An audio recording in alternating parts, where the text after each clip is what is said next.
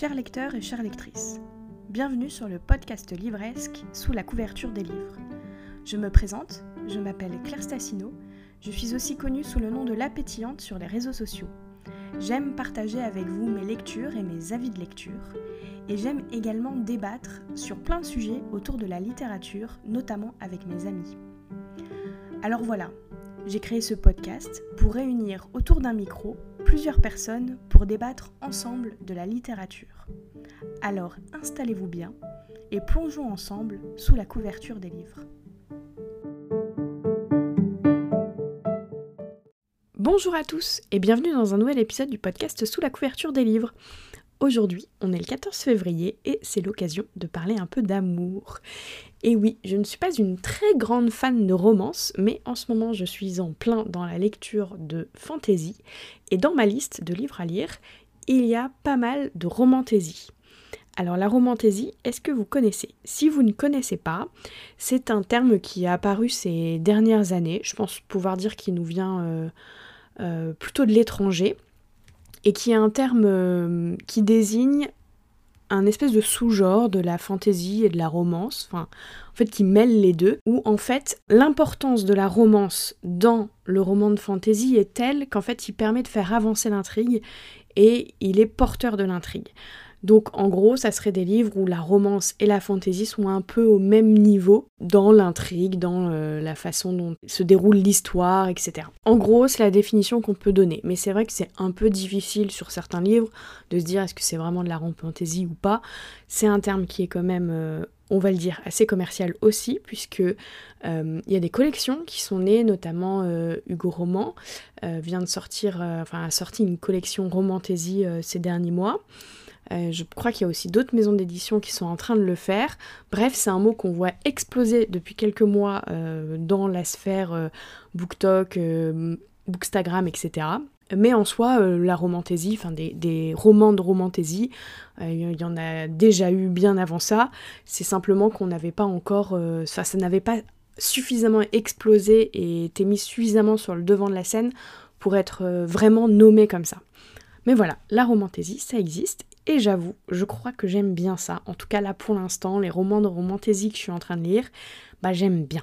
Alors pourquoi est-ce que je vais vous parler de romantaisie plus particulièrement? Eh bien parce qu'en fait je vais participer là pour les deux mois qui viennent, donc ça commence le 15 février, au challenge romantaisie de Nina Quill.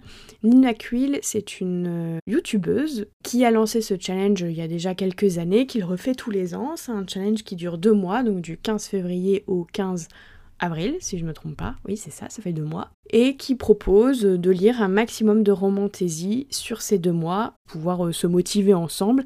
Il n'y a pas spécialement grand chose à gagner ni à perdre, mais juste euh, voilà, de se motiver tous ensemble et de créer un peu un effet de groupe. Et cette année, elle a créé quatre équipes, quatre teams, euh, la team Lavar, la team Verlaris, la team Itikana et la team Glacium, qui sont en fait des équipes qui sont menées par différents capitaines qui sont elles-mêmes euh, des booktubeuses.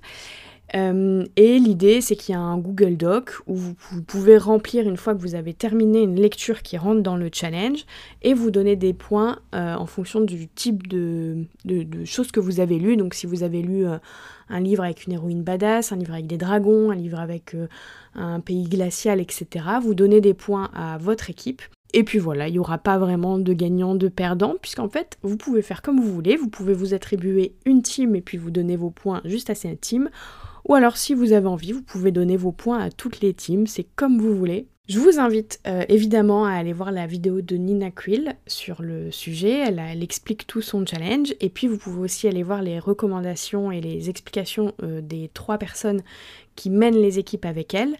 Alors, du coup, il y a donc pour la team Navarre qui fait référence à Force Wing qui vient de sortir euh, en librairie, c'est la team de Nina Quill. La team Velaris qui est en fait Velaris, une référence à Akotar, si vous avez lu, et menée euh, avec comme capitaine Madame Errance. Ensuite, vous avez la team Itikana, Itikana pour le pont des tempêtes, qui est menée par la bouquinade. Et enfin, la team Glacium pour la saga des accords corrompus, et menée par Kimi Collection. Donc elles ont fait chacune leur petite vidéo euh, de présentation, puis aussi de, de, pales. Et euh, ben, comme je me suis dit que j'allais participer un peu comme ça euh, au challenge, je me suis dit que c'était peut-être l'occasion aussi de vous donner des idées de lecture, qui sont aussi des lectures que je vais faire sur les deux prochains mois. Enfin, j'espère pouvoir tout lire, mais j'ai quand même un doute parce qu'il y en a pas mal. Et il y a un peu de tout, j'ai des suites de sagas, j'ai des nouvelles sagas à commencer, et j'ai un seul one-shot dans ma liste. C'est tout des romans, c'est pour la plupart du roman adulte, mais il y a quelques oui, c'est ça. Il y a peut-être quelques young adultes qui se sont glissés, pas beaucoup, dans ma liste. Il y a des livres qui rentrent complètement dans le, dans le thème de la romantaisie et il y en a qui sont un peu plus éloignés. Alors pourquoi est-ce que je me le permets? Parce qu'en fait, euh, Nina Quill nous a expliqué que voilà, dans son challenge, elle, elle prend le terme de romantaisie vraiment dans un sens très très large. Donc à partir du moment où vous avez de la fantaisie et une romance, ou euh, ça peut être de la fantaisie, du fantastique, ou en tout cas de la magie, ça peut même être du réalisme magique avec une romance, ça rentre dans la, dans la catégorie. Donc il y a, euh, je pense, deux livres euh, que j'ai dans ma liste qui sont à proprement dit pas du tout, du tout des romantaisies, ils sont vraiment de la fantaisie, mais je pense qu'à l'intérieur il y a une romance et donc j'imagine que ça va rentrer euh, parfaitement dans le challenge, mais bon, ça faudra que je le lise pour le savoir. Ah oui, et je pouvais aussi ajouter, euh, moi je me suis fait un petit euh, cadeau à moi-même. Nina Quill vend des marque-pages et aussi une petite carte euh, très sympa pour euh, le challenge. Donc euh, bah, n'hésitez pas à aller voir sur son compte si vous voulez participer à fond à ce challenge. Et puis elle a mis aussi à disposition plein de templates que j'utiliserai sur Instagram. Vous pouvez aussi utiliser vous sur vos réseaux sociaux si vous voulez participer à ce challenge. J'ai les deux prochains mois qui s'annoncent très romantiques et très fantasy et ça me plaît beaucoup beaucoup parce que j'avoue qu'en ce moment je suis incapable de lire autre chose que de la fantasy. Alors c'est parti. Pour ma palle, alors il y a certains livres où je vais avoir un peu du mal à vous en parler ben, parce que je les ai pas lus, et puis bon, il y en a où ça va être un peu plus facile parce qu'on en a déjà beaucoup parlé.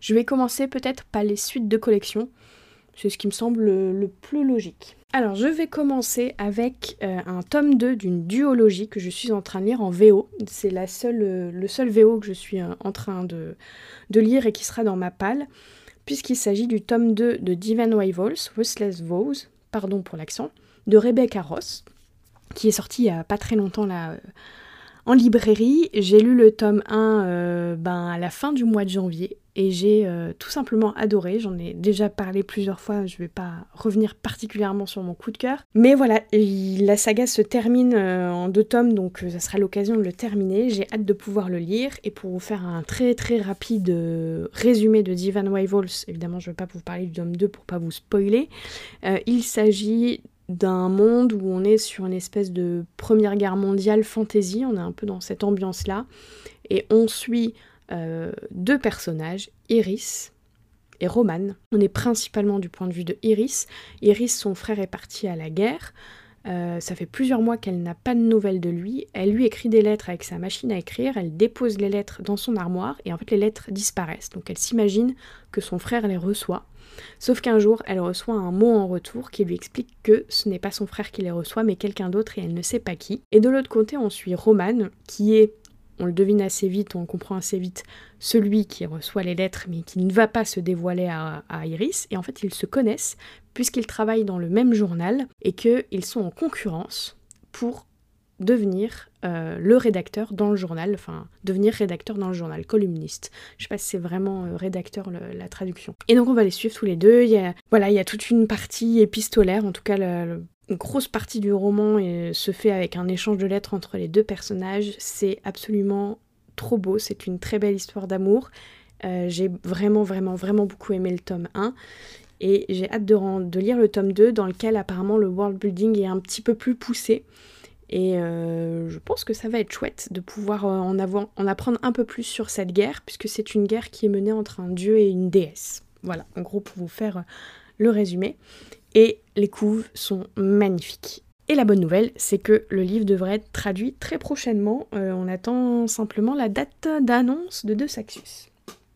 Ensuite, une autre duologie, mais qui en fait n'est pas qu'une duologie que je vais continuer, puisque j'ai lu le tome 1, ben pareil, en janvier. C'est le tome 2 du Pont des Tempêtes, La Reine Traîtresse de Daniel L. Qui est aux éditions Brajlon. Euh, ben pareil, j'ai beaucoup beaucoup aimé le tome 1, et je me suis dit que j'allais très rapidement lire le tome 2 parce que ça finit évidemment en énorme cliffhanger, vous en doutez bien. D'ailleurs comme euh, Divan. Difficile de tenir euh, le suspense, euh, en plus ils sont sortis.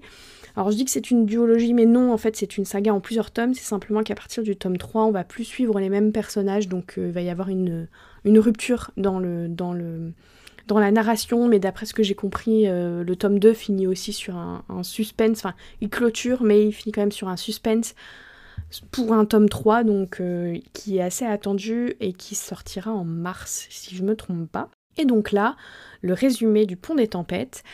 On est dans un monde où euh, il y a le nord, le sud. Au sud, vous avez le pays de l'état de Maridrina. Et entre le nord et le sud, vous avez la mer avec un chapelet d'îles qui forme un pays qui s'appelle Itikana.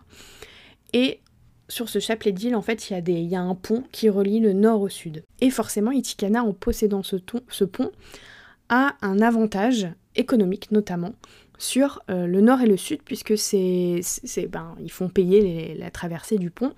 Donc ça donne pas mal de tensions au sein de ce monde euh, qui se séparent comme ça. Et du coup, il y a la guerre. Et il y a plusieurs années, je crois que c'est dix ans avant, mais je me souviens plus exactement du nombre d'années, le roi d'Itikana et le roi de Maridrina ont passé un pacte en disant on arrête la guerre, mais dans dix ans, euh, le roi d'Itikana épousera la princesse de Maridrina.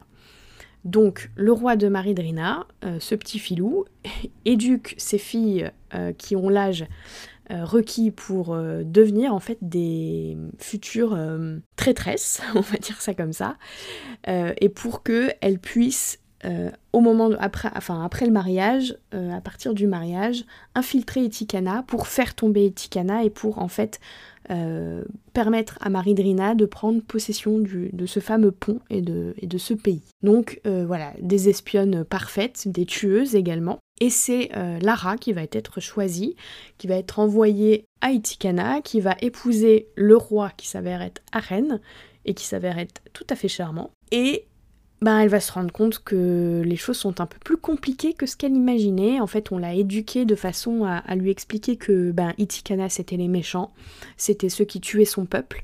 Euh, ceux qui empêchaient la, nourriture d'arriver à son peuple, parce que Maridrina, c'est un énorme désert, on peut rien y faire pousser, donc la famine fait rage.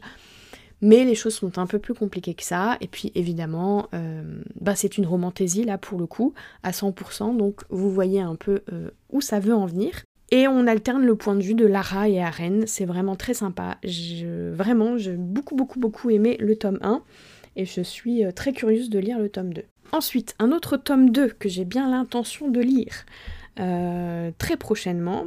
C'est le tome 2 de Crescent City, La maison du ciel et du souffle de Sarah Gimas, euh, publié aux éditions de Saxus.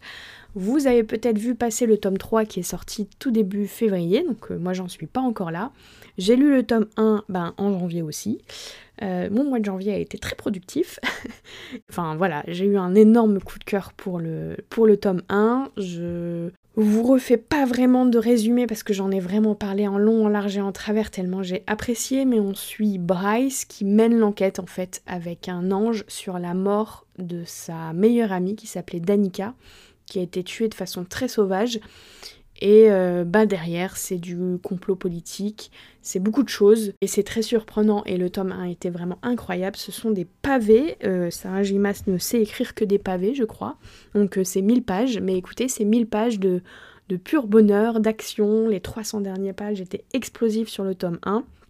Et je vois passer que des reviews et hyper enthousiasme sur le tome 3. j'ai pas regardé le tome 2 d'ailleurs, mais du coup j'ai bien l'intention de continuer Crescent City, donc celui-ci aussi atterrit dans ma palle et rajoute 1000 pages de plus à mon challenge. Et enfin, une autre suite que j'ai l'intention de lire, mais en fait je triche un peu parce que je suis en train de le finir, donc euh, je suis un peu en dehors des dates, mais je vais quand même le compter dans le challenge, je pense. C'est le tome 3 de Un palais d'épines et de roses à Cotard, de Sarah Gimas aussi, publié aux éditions de La Martinière Jeunesse. Et là, c'est un palais de cendres et de ruines. Oui, parce que le titre est en fer et c'est complètement effacé. Du coup, il n'est pas facile à lire. Donc là, j'arrive euh, à la fin. Voilà, je triche un petit peu, mais bon, écoutez, je, je, me permets de tricher parce qu'on a dit qu'on pouvait tricher. Donc là, euh, c'est le tome 3 de, de cette saga-là. Euh, saga avec laquelle j'ai un... une histoire un peu particulière puisque je n'ai pas du tout aimé le tome 1. Enfin, non, c'est pas que j'ai pas aimé. J'ai bien aimé l'ambiance, j'ai senti qu'il y avait un truc et c'est pour ça que j'ai continué, mais j'ai pas du tout aimé la façon dont c'était écrit, dont c'était construit, la narration, etc. En fait, je me suis rendu compte que c'était un livre qui, qui, était écrit à la première personne. Et j'ai très peu de livres en fait euh, que je lis qui sont à la première personne. Et j'aime pas ça en fait. Je, crois que je n'aime pas ça. En tout cas, euh, euh, l'expérience a l'air de montrer qu'à chaque fois qu'un livre est à la première personne, j'ai beaucoup de mal. Bah, il n'y avait pas que ça, mais je trouvais qu'il y avait aussi des énormes problèmes de construction dans l'histoire, de facilité, de, dans la narration, de comment on fait avancer l'histoire. L'héroïne euh, comprenait trop vite beaucoup trop de choses. Enfin, voilà, j'ai pas trop trop euh, aimé ce tome 1, même si il y a quelque chose qui m'a attiré. Le tome 2 euh, a été un supplice à lire sur la première moitié, euh, donc la première moitié c'est 300, plus de 300 pages quand même, euh, où je ne supportais pas du tout l'héroïne. En plus, on est de son point de vue, alors je vous laisse imaginer à quel point. Et puis, bon, en fait, il y a un retournement de situation, et à la fin du tome 2, je me suis dit, ok, cette saga est en fait géniale. Vous voyez pourquoi c'est un peu compliqué pour moi. Donc, j'ai pas mal laissé traîner le tome 3 dans ma palle, parce que j'avais un peu peur, malgré tout, que ben j'accroche pas. Et écoutez, ben, comme je suis en train de le lire, je peux vous faire une petite review en direct, et euh, je suis vraiment à 100 pages de la fin, là. Sur, euh, il y a 730 pages, je crois. Et ben écoutez, ça se lit tout seul, c'est très fluide. Euh, tout ce que j'avais repéré sur le tome 1 en facilité de narration, je le retrouve pas du tout sur ce tome 2. Il y a juste un petit truc où je me suis dit, ah ouais, ok, bon, c'est un peu facile, mais, euh, mais pourquoi pas. Enfin, c'est pas non plus, euh, c'est pas non plus gênant, c'est pas non plus bizarre. C'est juste que ça m'a un peu surprise. Et bah en fait, c'est vraiment de la romantaisie. Là, pour le coup, les histoires d'amour ont, une très grosse importance. Mais j'aime beaucoup en fait. Euh, il y a énormément de personnages, il y a énormément de choses, donc je vous avoue que j'ai dû lire un résumé du tome 2, pouvoir me souvenir de tout ce qui s'était passé, parce qu'en fait il y a énormément d'actions dans chaque tome. C'est vraiment une force de, de Sarah Maas dans son écriture. Elle, euh, ouais, il se passe toujours plein plein de choses dans ses histoires. Et, euh, et, tout a une importance, tout, va jouer un rôle à un moment ou à un autre. Donc c'est assez intéressant que ce soit dans Crescent City ou dans euh, Akotar. Euh, et pour vous faire un très très rapide résumé du tome 1 pour ceux qui connaissent pas, on suit du coup une jeune fille qui s'appelle Fer, qui vit du côté des humains. On est dans un monde où il y a une frontière, un mur qui sépare les humains des immortels, les mortels des immortels. Les immortels sont des faillés, en grande partie, mais en fait il y a plein d'autres créatures. Euh, et un jour, elle est en train de chasser parce qu'en fait, euh, sa famille était très riche et a tout perdu. Sa mère est morte, elle a deux sœurs, un père, et elle fait tout pour essayer de subvenir aux besoins de sa famille. Donc elle chasse notamment. Euh, un jour, elle va chasser et elle tue en fait un loup. Elle pense que ce n'est qu'un loup, sauf qu'en fait c'était un faillé. Et donc, en échange de ce meurtre, le prince, le roi de ce faé vient la chercher et l'emmène dans son château. Donc on est un peu sur une réécriture de La Belle et la Bête. Alors on s'en éloigne complètement, c'est vraiment assez... Euh, comment dire, assez lointain, cette référence à la Belle et la Bête, mais j'avoue que j'y ai vu certaines petites choses. Je trouve quand même que ça donne un peu une ambiance euh, sur le, genre d'histoire qu'on est en train de lire, euh, ça vous donne un peu une idée. Mais alors là, vraiment, ce résumé, ce n'est que le tome 1, c'est-à-dire qu'après, même au milieu du tome 1, ça prend une une tournure extrêmement différente. Alors le tome 2, on n'est plus du tout dans cette histoire-là. Alors le tome 3, je vous en parle pas. Euh, ça évolue énormément et c'est ça qui est aussi assez chouette avec les romans de, de Sarah Maas, c'est qu'elle euh, elle vous transporte dans un univers très complet et donc du coup elle a plein de choses à raconter et plein d'ambiance aussi à vous donner.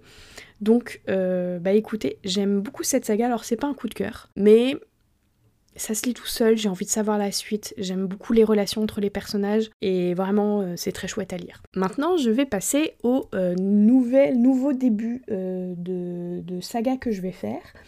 Et je vais les diviser en deux. Il y a ceux que j'ai achetés et en fait ceux que j'ai achetés, que j'ai empruntés à la bibliothèque, qui sont des livres que je ne vais pas forcément m'imposer de lire, mais qui sont des trucs où je me suis dit ah pourquoi pas et donc du coup je les ai pris à la bibliothèque et puis bah si je les lis tant mieux, si je les lis pas c'est pas grave, peut-être que je les réemprunterai plus tard. Voilà, mais il y a un peu deux, quand même deux catégories. Je vais commencer bah, par ceux de la bibliothèque. Il y en a exactement quatre. Alors, le premier que j'ai emprunté, il s'agit du Sorceleur de... Alors, je suis désolée pour la prononciation. Andrzej Sapowski. C'est un Polonais chez Brajlon qui est un très gros classique de la fantasy que vous connaissez certainement, qui a été adapté en jeu vidéo mais également en série sur Netflix, The Witcher. Et j'ai beaucoup beaucoup beaucoup aimé la série que j'ai regardée euh, bah, le mois dernier. Hein. Vraiment, on était sur un mois de janvier euh, fantasy euh, full.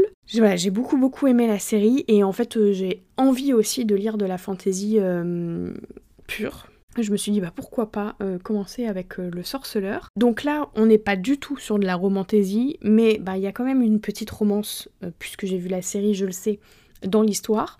Donc a priori ça rentre quand même dans le challenge romantaisie, donc voilà, je vous le présente. Et pour ceux qui ne connaissent pas l'histoire du sorceleur, le sorceleur en fait on est dans un monde de fantaisie médiévale j'ai envie de dire, où les sorceleurs sont une une espèce, je sais pas comment dire exactement. Euh, ce sont des hommes qui ont été transformés pour devenir des tueurs de monstres, puisque le, monde a été envahi par des monstres suite à une collusion des mondes, si je me souviens bien, c'est une histoire comme ça. Et on suit un de ces sorceleurs qui s'appelle Gérald de Rive, qui va avoir un destin tout tracé, un peu particulier, euh, avec deux autres personnes qu'on va suivre également. Une jeune adolescente, euh, dont je ne me souviens plus du tout du nom, et une sorcière, dont je n'ai plus le nom non plus. J'ai pas une mémoire des noms, je suis désolée. D'après ce que j'ai compris, on a un peu leurs trois points de vue, on a leurs trois points de vue dans la série, donc j'imagine qu'on a leurs trois points de vue également dans le, roman, mais je n'en suis pas sûre. Euh, il y a une histoire aussi de voilà, de, boucles temporelles euh, qu'on suit qui sont différentes. Enfin, voilà, c'est quelque chose d'un peu compliqué. Et évidemment, vous comprenez que cette jeune fille euh, a une importance un peu particulière et que Gérald va devoir euh, surtout la protéger.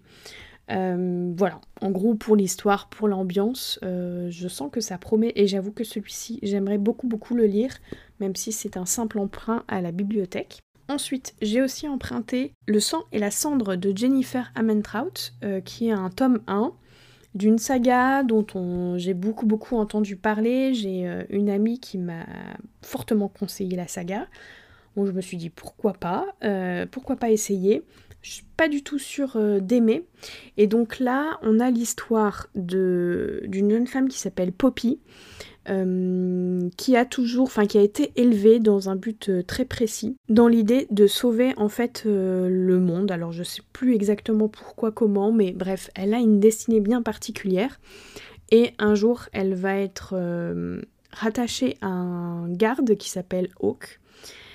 Et les choses vont être un peu plus compliquées et la question qui va se poser à elle, c'est est-ce qu'elle est prête à vraiment à, suivre le destin qu'on lui a donné ou est-ce qu'elle n'a pas plutôt envie d'avoir des, ambitions différentes? C'est tout ce que je sais exactement de ce roman. Je pense que c'est vraiment dans la même veine que un palais d'épines et de roses. Je suis pas certaine de réellement aimer, c'est vraiment pour, euh, pour essayer. Ensuite, j'ai pris, alors parce que, ben, quitte à avoir commencé les sagas de Saramas, autant euh, aller jusqu'au bout, j'ai pris le tome 1 de Keleana. Alors, je sais pas exactement dans quel ordre je vais réellement les lire, ils avaient que le tome 1, parce qu'en fait, euh, j'ai vu quand même plusieurs personnes qui conseillaient de commencer plutôt par les, le préquel, pour pouvoir avoir plus de billes pour comprendre l'histoire.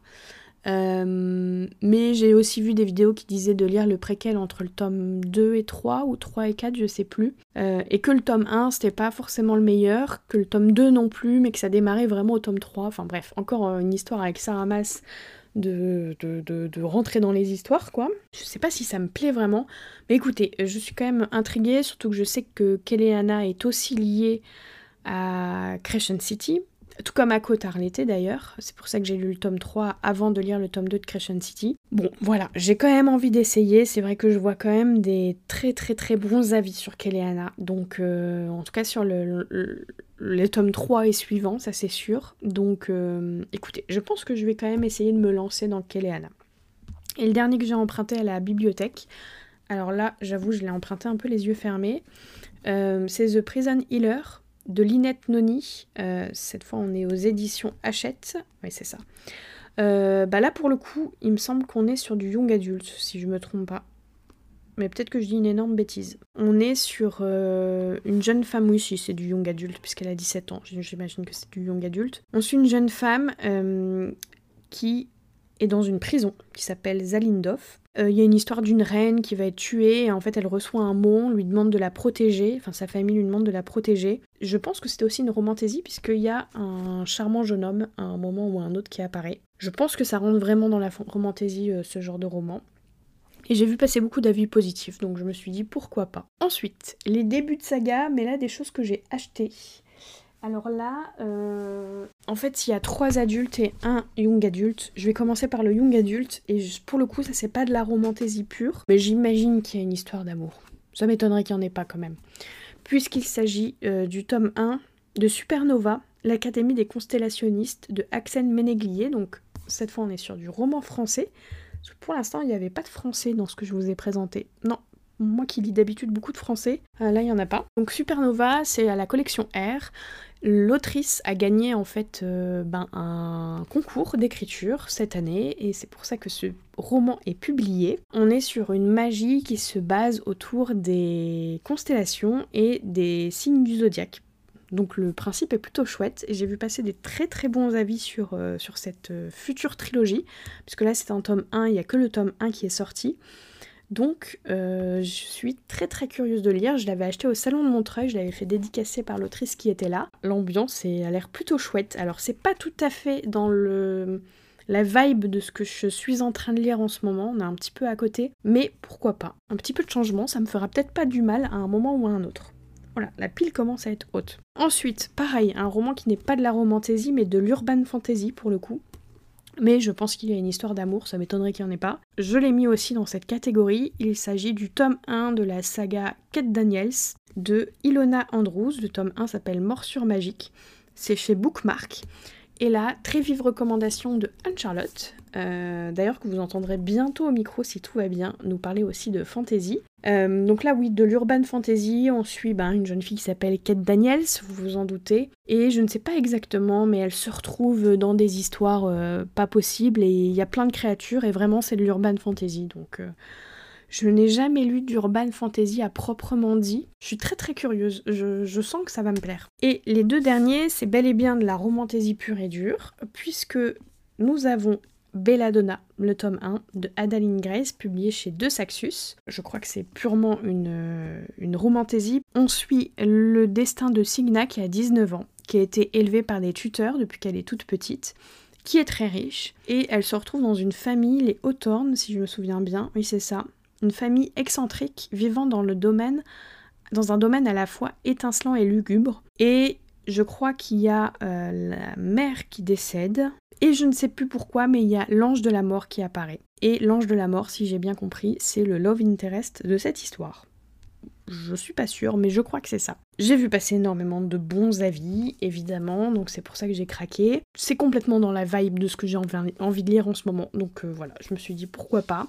Il y a le tome 2 qui vient de sortir en plus, donc euh, ça sera aussi l'occasion de continuer assez rapidement si ça me plaît. Évidemment, celui que je n'ai pas encore donné, euh, mais qui est évidemment dans ma palle, c'est Force Wings, le tome 1, qui vient de paraître chez Hugo Roman. Euh, dans, dans leur fameuse collection Romantaisie, justement. Donc euh, je sais que celui-ci rentre à 100% dans le thème. Euh, c'est un roman que j'avais envie de lire depuis longtemps. D'ailleurs, je l'ai aussi acheté en VO, en anglais, cet été. Mais j'ai pas eu l'occasion de le lire en anglais. Je sais pas si c'est tout à fait mon niveau non plus, parce que la fantaisie adulte un peu poussée, pas sûr que ce soit vraiment mon niveau. Bref, j'ai craqué pour la version française. J'ai aucune excuse, hein. dans le fond, j'ai aucune excuse. Évidemment, j'ai pris la, la jolie version reliée.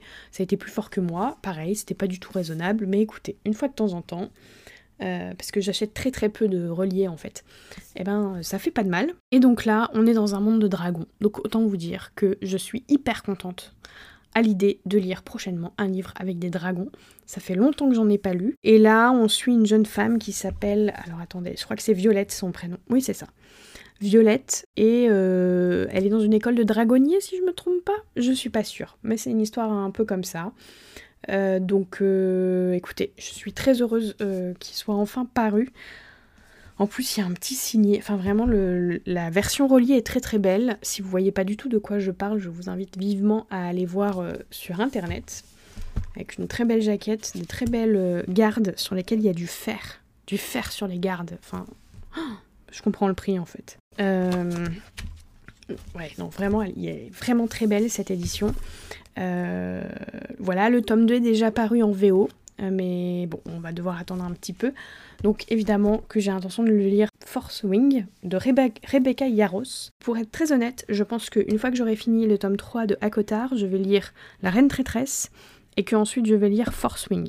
Je pense que c'est ça l'ordre qui se profile dans mes lectures, mais je ne m'avance pas trop vite parce que je suis une pro pour décider des prochaines lectures et de faire totalement autre chose. Je fonctionne complètement à l'envie du moment, qui n'est pas du tout l'envie du moment d'il y a une heure. Donc euh, je me méfie. Et si vous avez bien compté, il en reste un dernier, puisque j'avais dit qu'il y avait un one-shot également. Il s'agit d'un livre que j'ai emprunté à la bibliothèque, mais que j'ai bien l'intention de lire, celui-ci de La chasseuse et l'alchimiste de Alison, Saft chez Big Bang. Euh, donc là, on est sur de la romantésie également, pure et dure d'après ce que je sais. Je ne sais pas si c'est du young adulte ou de l'adulte. Il était au rayon young adulte à la bibliothèque, donc ça doit être du young adulte. Là, euh, donc c'est un one-shot, donc ça fait du bien de ne pas avoir une énième série, hein, parce que là, il y en a beaucoup. Et donc là, on suit en fait une jeune femme qui s'appelle Margaret, oui c'est ça, euh, qui veut participer à une chasse pour pouvoir faire revenir sa mère, d'après ce que j'ai compris. Et pour ça, elle doit s'allier à un alchimiste, et donc elle va s'allier à Wes. Et ensemble, ils vont devoir partir à la chasse. Je crois que Wes est très différent de Margaret, et bah, c'est de la romantaisie, hein, donc je vous fais pas de dessin sur... Euh, euh, le propos de l'histoire, euh, mais il paraît que c'est très très chouette. J'ai une amie qui a adoré, qui a trouvé ça trop doudou, trop chouchou, que l'histoire d'amour était trop belle, donc euh, je suis très curieuse de le lire. Et ben voilà pour mes petites recommandations d'histoire d'amour dans des univers de fantaisie plus ou moins violentes, guerrières, sanglantes ou doudou. Bah, au final, je crois qu'il n'y a qu'un seul livre doudou dans toute ma sélection. Hein. Tout le reste, c'est quand même des histoires d'assassinat, de mort, euh, de guerre, de sang, de, de violence, euh, de tout ce que vous voulez. Et la plupart c'est de l'adulte, donc avec des scènes explicites, je préfère le préciser. De votre côté, n'hésitez pas à me dire que si vous avez l'intention de participer au challenge Romantasy, n'hésitez pas à me donner un peu aussi la liste des livres que vous avez mis dans votre palle. Et surtout, n'hésitez pas à me conseiller des romantaisies. Je, prends euh, tous vos avis avec beaucoup de plaisir. Et puis même si vous avez de la vraie fantaisie avec une petite histoire d'amour, euh, je prends aussi. Je serais euh, très curieuse de découvrir d'autres choses. C'est un, un, genre que je suis en train d'explorer. Donc au plus, plus j'ai d'idées de lecture, au mieux je me porte. non, non, c'est pas vrai. Parce que mon porte-monnaie est... non, moyen vaut mieux que je sois pas trop au courant. Des livres que je peux trouver dans la bibliothèque, c'est mieux. Bah écoutez, je vais vous laisser là. Vous souhaitez euh, une belle Saint-Valentin, une joyeuse fête de l'amour. Et euh, bah du coup, vous souhaitez euh, des jolies lectures avec des belles histoires d'amour, mais surtout des lectures pétillantes. Et je vous dis à bientôt